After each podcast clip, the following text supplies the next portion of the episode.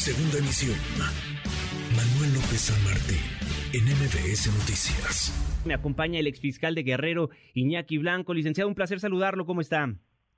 ¿Qué tal? Muy buenas tardes. Un gusto estar contigo y todo tu auditorio. Muchísimas gracias. ¿Cómo ha visto el ejercicio de acción penal en cuanto a la detención del ex procurador general de la República? ¿Cree que estamos en un caso sin móvil? ¿Pasamos de la verdad histórica a la verdad histriónica?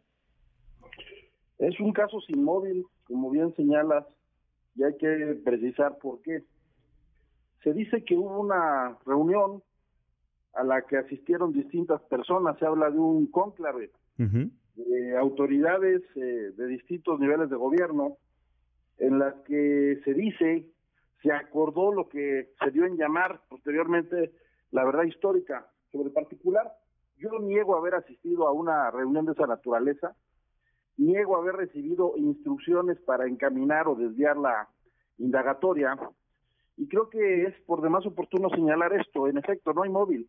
Se dice que fue con la intención de encubrir algo o alguien, pero hoy es fecha que no sabemos quién es ese alguien y qué es ese algo. En consecuencia, esto afecta una adecuada teoría del caso porque no hay una narrativa certera, fehaciente e indubitable de lo que ocurrió. Ustedes investigaban a los Guerreros Unidos mucho antes de que sucediera lo de Ayotzinapa, porque según yo, y corríjame por favor, estaban tras José Luis Abarca, que por fin fue detenido por este caso, y esto lo menciono porque luego se olvida la historia de este caso, porque si no me equivoco también, detuvieron a cuatro personas involucradas en el caso. Es correcto. Eh, nosotros investigábamos a los Guerreros Unidos y con, con especial referencia a José Luis Abarca desde muchos meses antes de lo ocurrido el 26 y 27 de septiembre de 2014 fuimos una instancia generadora y de permanente intercambio de información con las instancias federales, me refiero al ejército, a la marina, a la policía federal, al CISEL y a la PGR. Era una investigación en ciernes, una investigación en aquel entonces eh, parcial, en etapa de, de perfeccionamiento, decimos los abogados, los ministerios públicos, pero que ya nos había permitido eh, obtener eh, algunos datos reveladores. Esto es, cuáles eran las zonas de influencia de los Guerreros Unidos, cuál era su modus operandi, cómo estaban conformados, obtuvimos algunos nombres, algunas direcciones, algunos números telefónicos. La idea era llevar a cabo una acción de carácter contundente que propiciara el desmantelamiento de esta organización. Ahora ya, ahora bien, por lo que hace la investigación en sí, como tú señalas, sí, nosotros detuvimos a cuatro integrantes de los Guerreros Unidos que nos proporcionaron, proporcionaron información importante de los hechos. Y, además, en este sentido, quiero destacar que de ese, de, en ese entonces nosotros dimos a conocer en conferencia de prensa parte de los testimonios de estos sujetos, destacando que muchos de esos datos guardan correspondencia con lo que se nos dijo hace unos días por cuanto a la participación de sujetos apodados el Choqui, los Peques, el Chino, y a los hechos de que actuaron por células, que fueron distintos grupos de Guerreros Unidos y que también dividieron a los muchachos. Esto es, que había distintos grupos y en consecuencia hubo diversas o distintas rutas de desaparición. Eso está sentado desde 2014.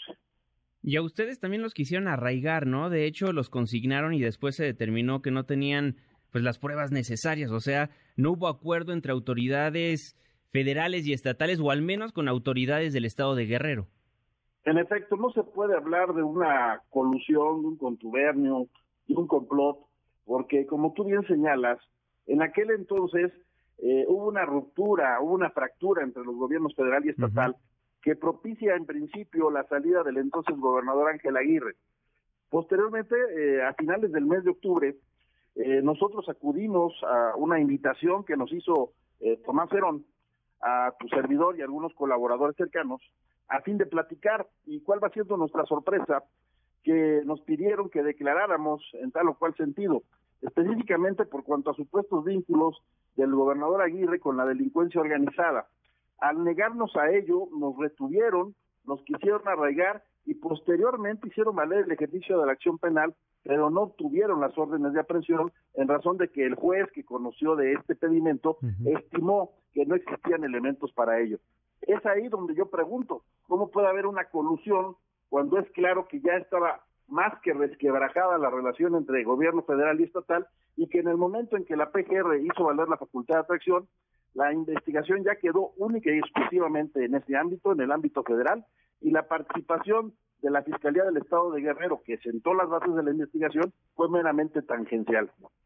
¿Y cómo ha visto el desarrollo de la investigación aunado a lo que nos acaba de comentar? Porque sale la semana pasada, dice el subsecretario de Derechos Humanos, Alejandro Encinas, que no hay indicio alguno de que estén con vida, que todos los testimonios y evidencias acreditan que los desaparecidos fueron arteramente ultimados y desaparecidos. Mira, yo soy un convencido, sé que esto es eh, doloroso, eh, particularmente para los padres de los jóvenes normalistas, pero soy un convencido de que este asunto está resuelto desde hace mucho tiempo. Sí. Eh, así lo he declarado de manera permanente. Esto es, que la autoría material e intelectual de lo que ocurrió radica, reside en una organización delictiva conocida como Guerreros Unidos, que contó con el auxilio directo de distintas eh, corporaciones policiales a nivel municipal. Tepecuacuilco, Iguala, Ocula y Huitzuco.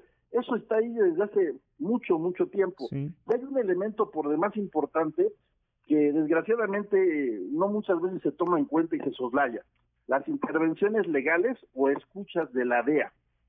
Ahí se da cuenta de cuál fue el proceder de los Guerreros Unidos momento a momento, cómo fueron dando instrucciones, cómo fueron reaccionando en ese momento respecto de las acciones que emprendió la Fiscalía del Estado de Guerrero en su contra, que trajo como consecuencia la detención y consignación de 33 personas y el haber obtenido datos que permitieron vincular a otras 30 datos que le fueron entregados a la Procuraduría General de la República para que diera continuidad a la indagatoria. A destacar también que la Fiscalía de Guerrero en esas primeras horas echó a andar un operativo de búsqueda y resguardo de 68 estudiantes. Este es un dato relevante que también muchas veces no se toma en cuenta. En las primeras horas, la Fiscalía de Guerrero encontró a 68 estudiantes y los resguardó en instalaciones de la Fiscalía Regional.